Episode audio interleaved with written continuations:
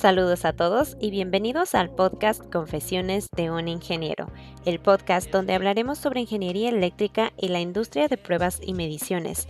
Mi nombre es Daniela, acompáñame a conocer los detalles sobre los temas más importantes de la industria.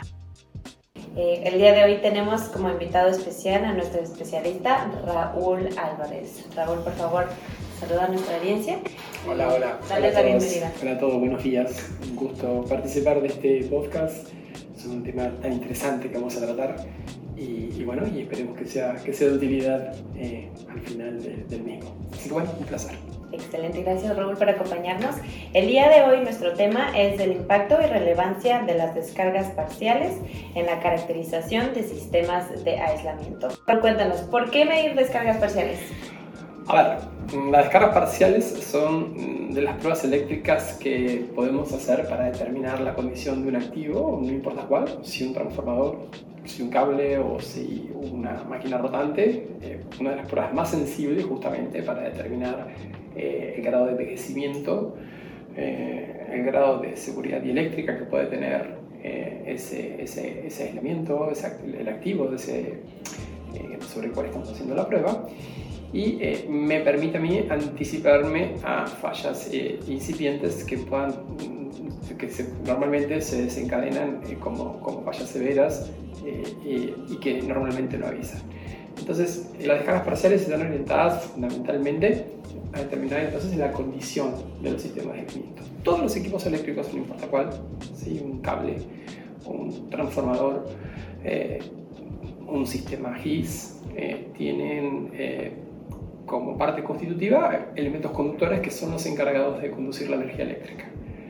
Ok, pero esos conductores están a un determinado potencial que necesitamos aislarlos respecto a otros conductores entre sí y respecto al potencial de tierra. Entonces necesitamos aislamientos, materiales dieléctricos, como yo siempre digo, porque no hay un aislamiento perfecto. Entonces, la, característica de esos aislamientos nosotros las podemos evaluar mediante distintas técnicas de pruebas. ¿sí? Eh, y, mencionemos también que tenemos distintos tipos de aislamientos, básicamente sólidos, líquidos y gases. Cada aislamiento tiene sus características intrínsecas propias y particulares. Entonces, eh, volviendo a nuevo, nosotros tenemos distintas técnicas de pruebas para caracterizar el estado de ese aislamiento. Ahí donde decimos siempre que las descargas parciales son justamente una de las técnicas de prueba y diagnósticos más este, precisas y sensibles para poder determinar en qué estado se encuentra ese sistema eléctrico. Entonces esa sería en grandes rasgos una de las, de las eh, principales razones por qué medir descargas parciales. Ok, y háblanos un poco de las pruebas de las pruebas para descargar. Okay, okay, ¿Cuáles son las características y qué cuidados hay que tener? Ok, la, la prueba de carga parcial en realidad eh, siempre, ahí voy a contar una, una, anécdota que pasó, digamos, cuando, cuando era estudiante, inclusive en la universidad me tocó eh, participar de mi primera prueba de descargas parciales en condición de laboratorio. Y no, ya de entrada me llamó la atención la cantidad de cuidados, este, cosas, este, precauciones eh, y al final decir, wow, eh, mira la información que encontramos. O sea, en general es una prueba que es muy importante y relevante para determinar la condición de los aislamientos, el grado de envejecimiento, por ejemplo, eh, pero requiere de muchos cuidados. ¿Por qué decimos esto? Porque la descarga parcial en realidad es un fenómeno que ocurre dentro de los sistemas de aislamiento mediante la cual, y esto por definición normativa, hay una pequeña descarga dentro del propio sistema de aislamiento. No es una descarga total que colapsa todo el sistema de aislamiento, sino que es una pequeña descarga que ocurre en una determinada porción del aislamiento. No me voy a tener muchos de tecnicismo, pero tenemos distintos tipos de descargas parciales, sección interna, superficiales, etc. Pero en principio, para, para la idea de este, de este podcast, eh, veámoslo como que es una falla eh, parcial dentro del sistema de aislamiento. Y esa pequeña falla, ¿sí? esa pequeña eh, cortocircuito parcial que tenemos del sistema de aislamiento libera una energía. ¿Okay? Esa energía, eh, por un lado, la puedo ver también como, como una, una, corriente ¿sí? que se va a acoplar al sistema, ¿sí? al sistema propiamente dicho, pero también, como decía, libera una energía que tiene un determinado espectro de frecuencia, genera una onda mecánica, ¿sí? es decir, genera sonido. También genera, eh, digamos, un campo, ¿sí? un campo electromagnético que se propaga por fuera de ese medio. Entonces, mediante distintas técnicas yo puedo llegar a detectar la presencia o no de esa actividad de escala espacial. ¿Qué quiero decir con esto? Que es, es, es, una prueba muy sensible, pero que requiere de muchos cuidados. Como estamos hablando de que es un defecto que ocurre en sistemas de aislamientos que tiene un espectro de frecuencia, ya hablamos de frecuencias, y es, es mucho más grande que la que nosotros utilizamos en los 50 o en los 60 Hz que tenemos de, la frecuencia de, red. Es más susceptible al ruido electromagnético que tenemos ¿sí? en el entorno de medición. Entonces, ese es uno de los principales eh, digamos, cuidados y precauciones que hay que tener a la hora de hacer una medición de escalas parciales. Es decir, que el ruido electromagnético ¿sí? que rodea al objeto bajo ensayo que nosotros queremos probar, a nuestro transformador, a nuestro sistema GIS o lo que fuere, no perturbe ¿sí? la medición propiamente dicha. Entonces, e, eso requiere de ciertos cuidados. Eh, mm, la experiencia juega un rol también muy importante. Por supuesto que hoy todo el procesamiento en las señales,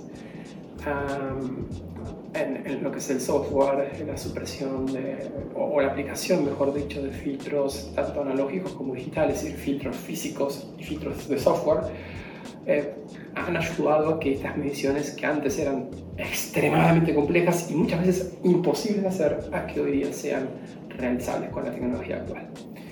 Entonces, para resumir un poco las, las, precauciones que hay que tener o los cuidados que tenemos que tener. Primero tenemos que, tenemos que tener en cuenta que es una prueba eh, sensible a agentes externos. Segundo, tenemos que tener eh, eh, la seguridad de que el equipamiento y el setup de prueba que estamos haciendo es apto para lo que nosotros queremos medir. No vamos a utilizar el mismo setup o el mismo equipo cuando nosotros queremos medir, por ejemplo, las descargas parciales en términos de ondas electromagnéticas, ¿sí? que el el sistema de descargas parciales que vamos a medir cuando necesitemos medir ¿sí? directamente ¿sí? con el método convencional que se llama el método de la carga aparente. Tenemos que conocer ¿sí? la técnica que vamos a aplicar, eh, cuáles son sus pasos normativos. De hecho, tenemos pasos normativos que cumplir, independientemente de cuál sea el equipamiento. Y luego tenemos que ser, eh, digamos, eh, o manejarnos con precaución a la hora de interpretar los resultados.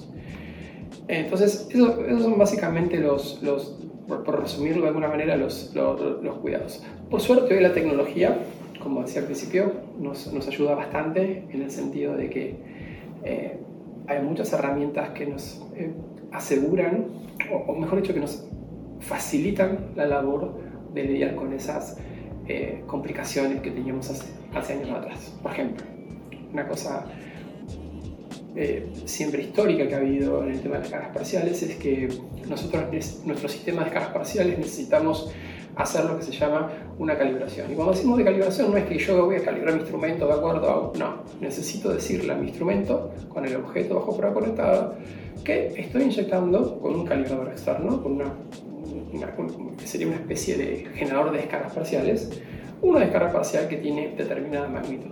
Entonces al instrumento le digo, estoy inyectando un pulso de estas características. Esa sería la calibración, lo que en la carga de las descargas parciales llamamos calibración. Entonces, una de las limitaciones que teníamos históricamente era que muchas veces el pulso de calibración que nosotros estábamos inyectando no lo veíamos, porque el ruido electromagnético que teníamos en el elemento de medición estaba por sobre nuestro pulso. Entonces era imposible iniciar el proceso de medición propiamente dicho, porque ni siquiera podíamos calibrar. Entonces, eh, hoy hay técnicas como por ejemplo eh, el, análisis de espectro, que para decirlo así en palabras amigables, los instrumentos nos dicen, mira, este es el ruido que tenés en función de la frecuencia. ¿Okay? Y esta es la respuesta en frecuencia de tu pulso de calibración. Ok, entonces lo que podemos hacer es ver dónde nuestro pulso de calibración, en qué rango de frecuencia, está por encima del nivel de ruido. Y una de las cosas que podemos hacer es movernos hacia ese rango de frecuencia ¿sí? para poder hacer justamente la calibración en, un, en una ventana ¿sí? donde nuestro pulso de calibración está por encima del nivel de ruido. Y de esa manera la medición que vamos a hacer, obviamente que es mucho más confiable, más sensible y más representativa. hace años atrás esto que estoy diciendo era una utopía, era impensado. Entonces, hoy tenemos, repito, eh, tecnología, avances eh, en software, también hardware por supuesto, que nos permiten hacer mediciones este, más, más seguras eh, y más, este, vamos a decir, así, amigables para aquellas personas que no se dedican de lleno a, a esta tan interesante prueba. Perfecto. Eh, tú nos hablabas de aislamiento, ¿cierto? ¿Cuál es la relevancia en el diseño y la investigación de nuevos aislamientos? Muchísima, muchísima. Hoy no solo las descargas parciales, por supuesto que hay otras pruebas también importantes, pero las descargas parciales están en el, en el, grupo que uno las, cataloga como, como de pruebas avanzadas, ¿sí? pruebas, pruebas que dan mucha información. A ver, la descarga parcial se sobresale por sobre otras pruebas que analizan la característica del aislamiento en que no solo me dice que tengo el problema, sino que además de cómo, se, cómo son las formas de esas descargas parciales, me dice en qué lugar y de qué forma tengo ese problema en mi sistema eléctrico. ¿Okay? Y eso es algo muy interesante, que insisto, no todas las otras demás herramientas que nosotros podemos tener para lo que es ya sea el desarrollo de un nuevo, nuevo sistema de aislamiento o el diagnóstico ¿sí? de un aislamiento que se encuentra en servicio, puede llegar a crecer. ¿sí? Hay alguna que otra prueba más que tiene la capacidad ¿sí? de poder dar información adicional sobre la localización, sobre el tipo de falla. Pero las descargas parciales, insisto, en ese sentido son muy, muy sensibles y ayudan justamente a poder, este, en lo que respecta al desarrollo, cuando estamos desarrollando un nuevo, un nuevo, equipamiento, un nuevo sistema eléctrico, a asegurarnos de que las solicitaciones eléctricas que están presentes en ese sistema de aislamiento no superan determinados, eh, vamos a decirlo así, valores de diseño. Nos eh, permiten también eh, asegurar que, bueno, vamos a cumplir con los niveles normativos. Cada equipamiento eléctrico que tiene distintos tipos de aislamientos tienen normas asociadas que cuando yo estoy haciendo un ensayo de, de, aceptación, por ejemplo, de este equipo, ya fabriqué un transformador, vamos a poner un ejemplo, tengo que ese transformador probarlo.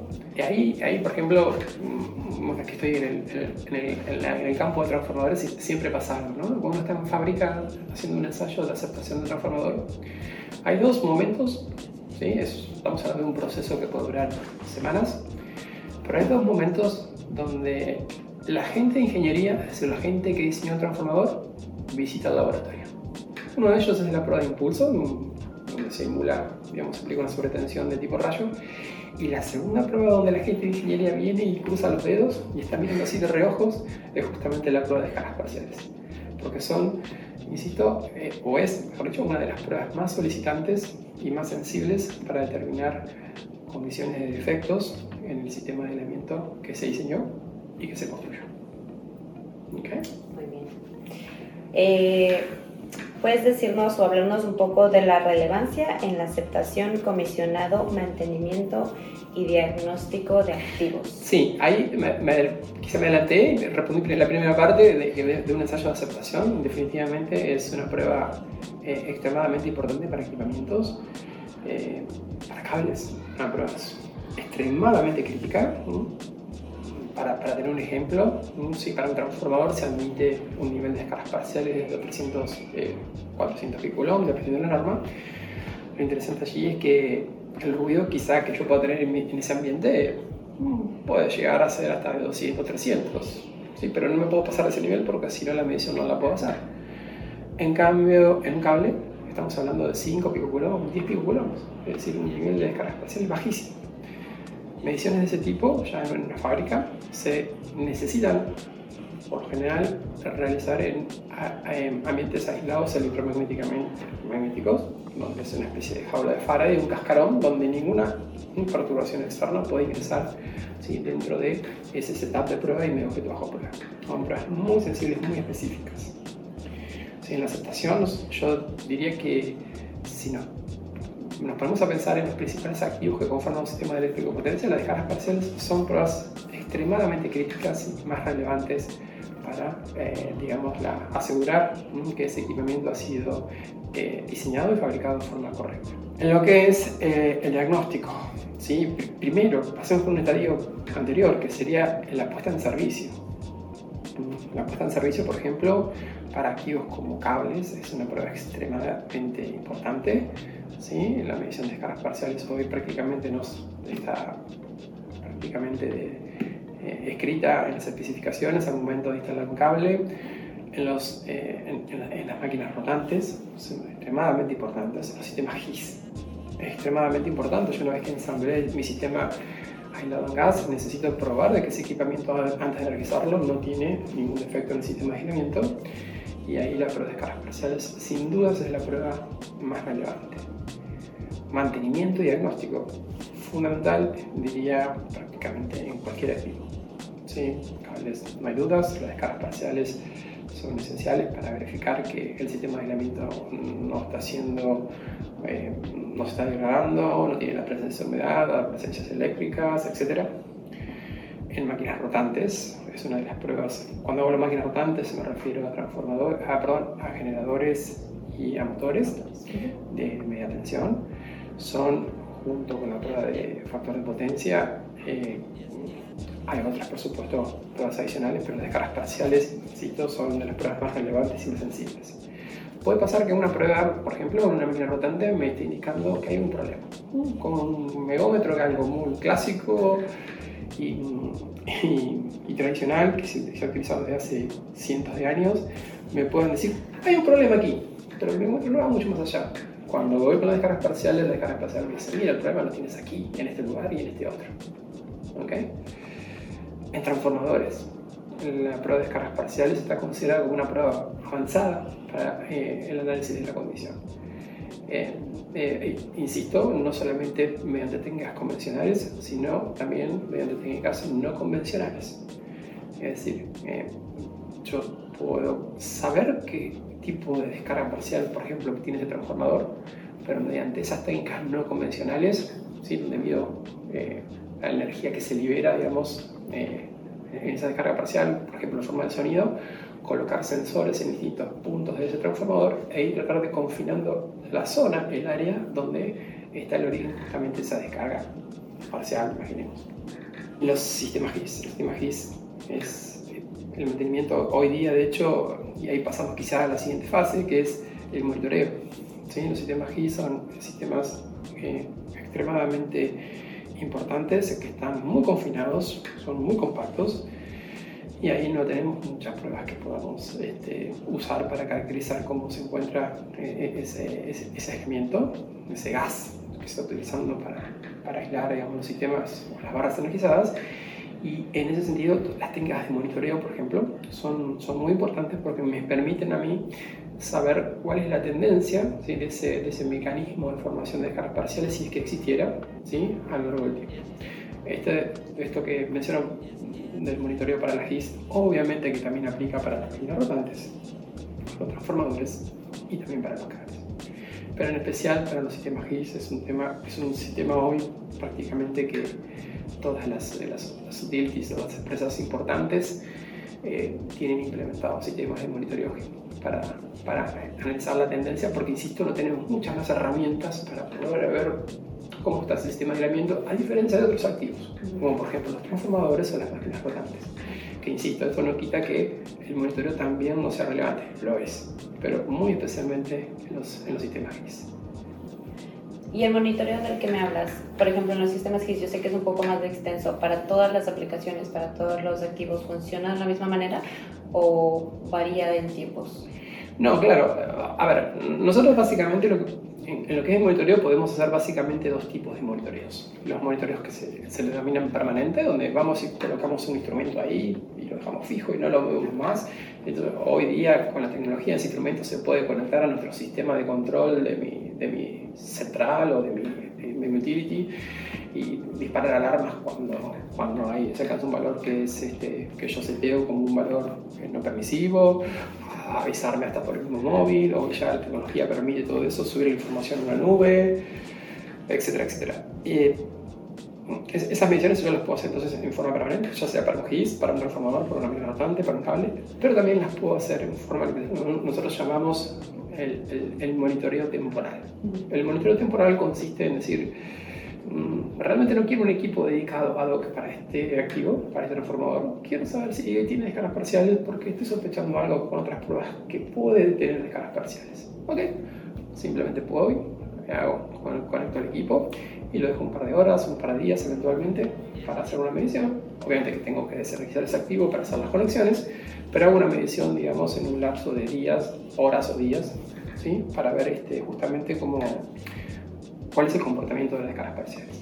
Hay un ejemplo concreto. La semana que viene tengo que ir a medir, hacer unas mediciones concretamente en un transformador, donde estamos viendo que eh, otra prueba muy importante en el diagnóstico de transformadores que no puede faltar, que es el análisis de gases disueltos en el aceite, a, este, este, transformador, mm, el análisis de gases disueltos está indicando la presencia de descargas parciales, pero no sabemos dónde. No se sabe dónde, en qué lugar.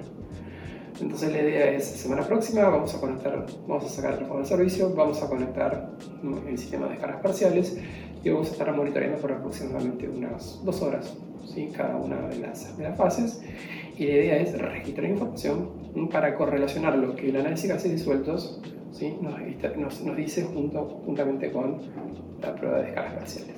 Y la idea es tratar de confinar, de localizar ¿sí? el mecanismo de descarga parcial. ¿Sí? E, el análisis de gases disueltos me dice, mira, tenés un problema que puede ser más o menos de este tipo, pero no te sé decir más dónde con la descarga parcial nosotros como que vamos a ir a atacar más de lleno, con mayor sensibilidad dónde está ese problema. Y ahí justamente vamos a hacer una medición temporal, simplemente de algunas, unas horas, para tener esta información adicional que me permita justamente eh, tener mayor información para el diagnóstico final. Yo en ese sentido, para lo que es el mantenimiento, siempre digo que, eh, hago este ejemplo, que por ahí me han escuchado en las, en las disertaciones, en los seminarios, siempre siempre notarán que digo lo mismo, pero digo que el diagnóstico de, de, activos en general, no solo de transformadores, es este, como ensamblar un rompecabezas. ¿sí? O sea, yo con una única pieza, un rompecabezas, que sería una prueba, no puedo tener mayor resolución sobre lo que me representa esa imagen completa de ese rompecabezas. ¿Cómo dicen rompecabezas en, Ecuador? Rompecabezas. Rompecabezas, ok. okay. Entonces, eh, eh, con una única pieza de ese rompecabezas yo no tengo mucha información. ¿okay? Y cada pieza del rompecabezas es una prueba. Entonces, cuando yo puedo llegar a empezar a hacer cada vez más pruebas e integrarlas entre sí, a tener una resolución más precisa sobre la imagen, sí que me representa justamente ese rompecabezas. Bueno, con el diagnóstico pasa algo similar. ¿sí? Cuando yo más piezas tenga ese rompecabezas, mi diagnóstico va a ser más preciso y certero y eso me va a permitir tomar decisiones correctas que es precisamente la idea. Perfecto. Eh, ¿Cuáles serían entonces las relevancias eh, o la relevancia que tiene la investigación de fallas? Bueno, también, también eh, sí las escalas parciales son, son importantes para cuando nosotros estamos haciendo, por ejemplo, un análisis de causa raíz, por ejemplo, esto en, en, en realidad en, el ambiente de la ingeniería el análisis de causa raíz se lo define como investigar por qué falla un equipo. Vamos a hablar ahora de la parte eléctrica. ¿Por qué falla un equipo eléctrico? Yo necesito saber por qué. ¿Okay? ¿Por qué necesito saber por qué? Porque necesito saber por qué no me, anticipé a esa falla. ¿Okay? Y la idea es que la información que yo saque cuando hago ese, ese análisis de causa raíz, es decir, por qué falló ese, ese activo, poder corregir mi procedimiento para que eso no me vuelva a pasar en ese mismo activo una vez que lo repare o en cualquier otro activo que tenga en mi sistema. Entonces, cuando hay un equipo fallado, ¿sí? justamente, y yo tengo información sobre las descargas parciales, o puedo eventualmente realizar en forma parcial, no digo de iguales maneras las de servicio, una medición de descargas parciales, puedo llegar a determinar ¿sí? con, eh, o, mejor dicho, es una, la descargas parciales es una de las herramientas más importantes ¿sí? como para darme mí información por dónde pudo haber venido la falla. E, estamos siempre hablando de una falla a nivel de aislamiento, ¿okay? siempre refiriéndonos a ese tipo de fallas. Aquí tengo, por ejemplo, una anécdota. Hay una compañía de, que, de energía eólica que, bueno, tiene sus transformadores, eh, en este caso transformadores secos, es decir, con resina epoxi, y que, bueno, por alguna razón empezó a notar que al cabo de algunos pocos años de servicio los transformadores empezaron a tener fallas recurrentes donde salían de servicio sin avisar, con fallas en su sistema de aislamiento. Entonces, tercer, cuarto, quinto transformador que falló, Raúl necesito que nos ayudes a ver qué puede haber pasado aquí. Y bueno, son cosas que me gustan, esos desafíos, y, hacer ahí de, médico forense, ver qué pasó. Y, lo, interesante es que cuando tenía esa parte de ese transformador, sí que no estaba totalmente fallado, pero sí que tenía, eh, digamos, eh, indicios obviamente claros de falla. Hice distintos tipos de pruebas clásicas que conocemos no vamos a entrar en cargas parciales únicamente, pero había algunas pruebas que decían algo, otras que no decían absolutamente nada, ¿sí? Pero cuando todo se aclaró, ¿sí? Se hizo, se encendió la luz cuando llegó la hora de las cargas parciales. Porque cuando y se hizo la medición de descargas parciales, se vio claramente que ese sistema de aislamiento tenía delaminaciones. Delaminaciones, esto, para hacerlo muy simple, es el conductor, tenemos el conductor que conduce la corriente, es decir, la energía, es cuando el conductor se separa del aislamiento sólido, que en este caso el aislamiento sólido tiene que estar bien pegadito, bien pegadito al conductor, porque si se separa del conductor queda un intersticio de aire y en ese intersticio de aire se generan justamente descargas parciales y eso es malo. Eso a lo largo del tiempo degrada ese sistema de aislamiento hasta que lo hace colapsar. Y eso fue precisamente lo que pasó en ese transformador. Cuando lo, lo, abrimos, lo desarmamos, lo cortamos, lo diseccionamos, hicimos análisis a nivel microscópicos y estructurales, se veían claramente las delaminaciones sobre los espinas. Algo que la descarga parcial, ¿sí? con la forma de las descargas parciales nos estaba diciendo que había sucedido. Así que eso, por ejemplo, fue algo, fue algo, un hallazgo muy interesante que justamente al, a este usuario le va a servir precisamente para tomar alguna acción correctiva y ver por qué le está pasando eso en el fondo. Si es un proceso, eh, llamémosle, de mal diseño, si tiene que ver con que no se hicieron los ensayos de aceptación que habíamos hablado antes en forma correcta. Yo creo que en gran parte viene por ahí también eso. También este tipo de transformadores, por ejemplo, tiene la característica de los, parques eólicos.